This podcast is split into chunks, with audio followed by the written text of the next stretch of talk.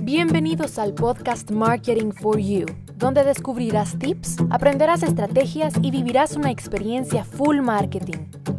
Con Daniela Montenegro. Hola, ¿cómo estás? Bienvenido al tercer día de mi autorreto, en donde voy a estar subiendo un episodio diario durante los próximos, no sé, 27 días, bueno, es todo marzo de lunes a viernes, cinco episodios semanales y vamos por el tercer día, así que estate pendiente. Vamos a hablar tal como lo leíste en el título sobre tendencias de e-commerce. Lo voy a hacer en dos partes, o sea, hoy una parte y mañana la segunda parte, porque quiero profundizar en algunas, quiero que quede el contenido muy muy claro y pues la idea es que tampoco sea contenido súper extenso que te tome a ti horas eh, escuchar, no es la idea. La tendencia número uno es que el comercio online está avanzando de forma imparable y tú como negocio, como marca, como marketero, como estudiante de marketing, cualquiera de esos que seas, tienes que estar o ya en e-commerce o que tu objetivo de este año va a ser ingresar muy fuerte e-commerce o estar aprendiendo e-commerce. Yo es algo que se lo he dicho a todas las, a muchas personas que me hablan, a colegas incluso, eh, y cuando he dado conferencias a estudiantes de universidad, les digo, a ver, yo soy mercadóloga de profesión, me gradué, soy licenciada en marketing, ya que estoy en marketing, em, me doy cuenta que me gusta el marketing digital y empiezo a trabajar en marketing digital, a especializarme en marketing digital y eso es a lo que yo trabajo, pero tengo una base de marketing que me ha servido enormemente para tener estrategias y poder asesorar muy bien a mis clientes. Pero eso soy yo, o sea, no es necesario ni es obligatorio que todas las personas, todos los profesionales de marketing se tengan que dedicar al marketing digital, por supuesto que no. Pero lo que sí yo considero necesario hoy en día es que aunque tú no te dediques al marketing digital, que tengas un background, que por lo menos tengas la noción de herramientas, de estrategia, de cómo funciona ese mundo digital. Porque para luego tú contratar a un experto digital, si tú no sabes nada, te van a dar un cuento, madre mía. Y luego vas a parar enojado creyendo que el marketing digital no funciona. Pero si tú sabes un poco, si tienes una base de marketing digital, pues con esa misma base podrás evaluar a los candidatos, a tus próximos proveedores, a tus futuros proveedores y, a cualquier persona que, se ven, que te venga a ofrecer a ti servicios digitales.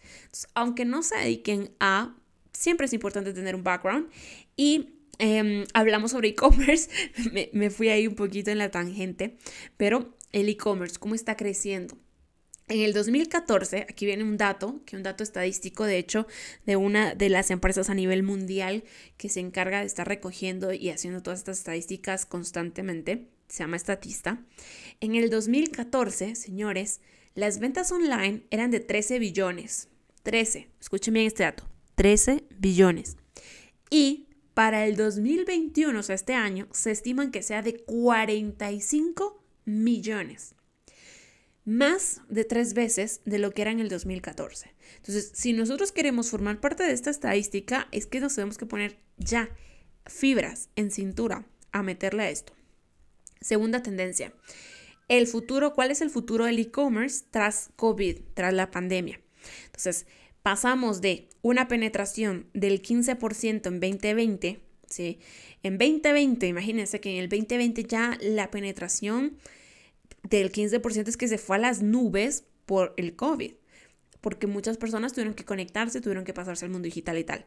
Pero no se queda ahí, sino que ahora la tendencia es que para el 2025 vamos a estar con una penetración digital del 25%. Entonces, eh, estábamos con una penetración abajo del 10%, en 2020 pasamos al 15% y para 2025 vamos a llegar al 25% de penetración digital. Ese es el futuro, de acuerdo a Market Watch, otra empresa dedicada a estudios de investigación de mercado digital.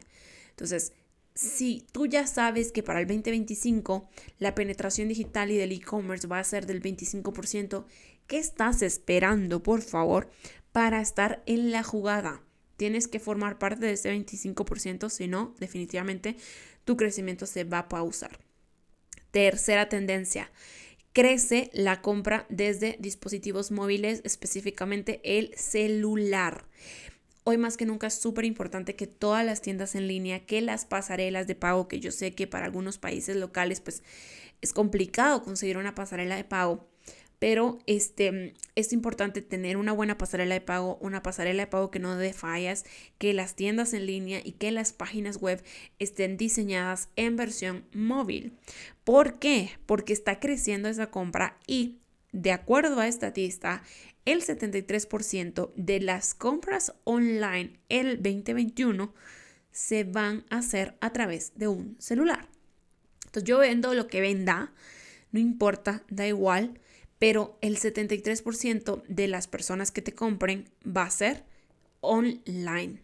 Entonces, tu, tu, plataforma, tu tienda en línea tiene que estar súper bien optimizada para pasarelas online, para el comportamiento de un celular, porque ahí es donde finalmente se van a dar las compras. Cuarta tendencia, la compra por voz. Esto es increíble. Miren, yo le soy sincera. Yo no he comprado como tal por voz, pero sí he hecho muchas búsquedas a mi asistente virtual que es Google. Entonces, yo sí hago búsquedas, le pregunto el clima, le pregunto dónde queda esto, le pregunto muchas cosas, armo mis rutinas, pero es increíble que la cuarta tendencia sea que la compra por voz está en alza. Por supuesto, recordemos que esto no es en todos los países, que hay países que estarán más desarrollados que otros, en donde estas tendencias pues, van a estar con más incremento. Pero como siempre digo, tarde o temprano va a llegar la tendencia a tu país, entonces tienes que estar preparado.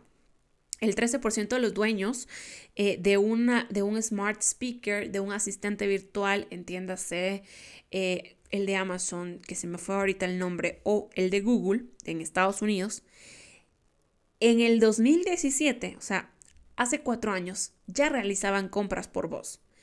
En el 2017, el 13% de las personas que tenían un asistente virtual con bocina como Google o como Alexa ya hacían compras por voz.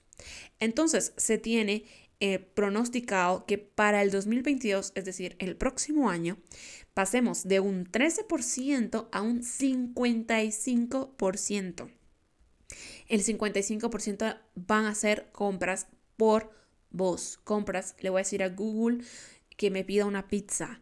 Le voy a decir a Alexa que, que me pida algo, yo qué sé. Entonces, ustedes dirán, bueno, ¿y eso qué tiene que ver?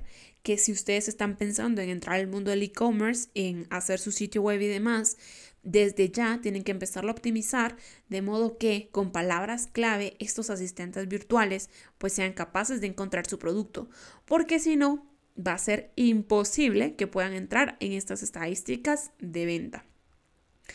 Y la quinta tendencia con la que cerramos este episodio para continuar mañana es el gran papel de las redes sociales hoy en día en e-commerce.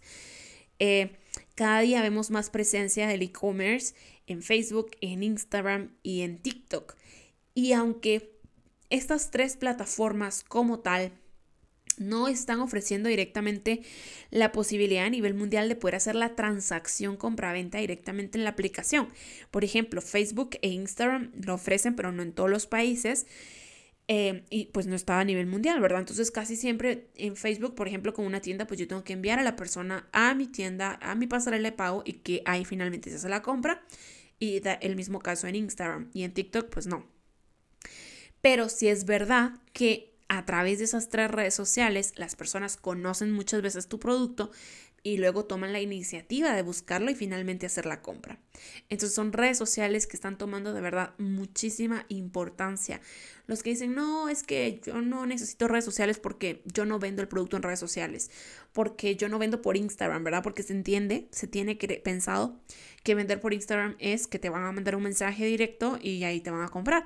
Y pues sí, hay, hay muchos negocios que funcionan así, pero no es necesariamente que tú lo vayas a vender así, sino que vender a través de redes sociales hoy en día es más dar a conocer tu producto, es que la persona conozca que tu marca existe, que tu producto existe, que tu producto sirve, cómo funciona tu producto, las características, sus atributos, para luego tomar la iniciativa de comprarte independientemente de cómo sea tu proceso de compra, si tu proceso ya sea a través de una aplicación de mensajería o directamente en tu sitio web.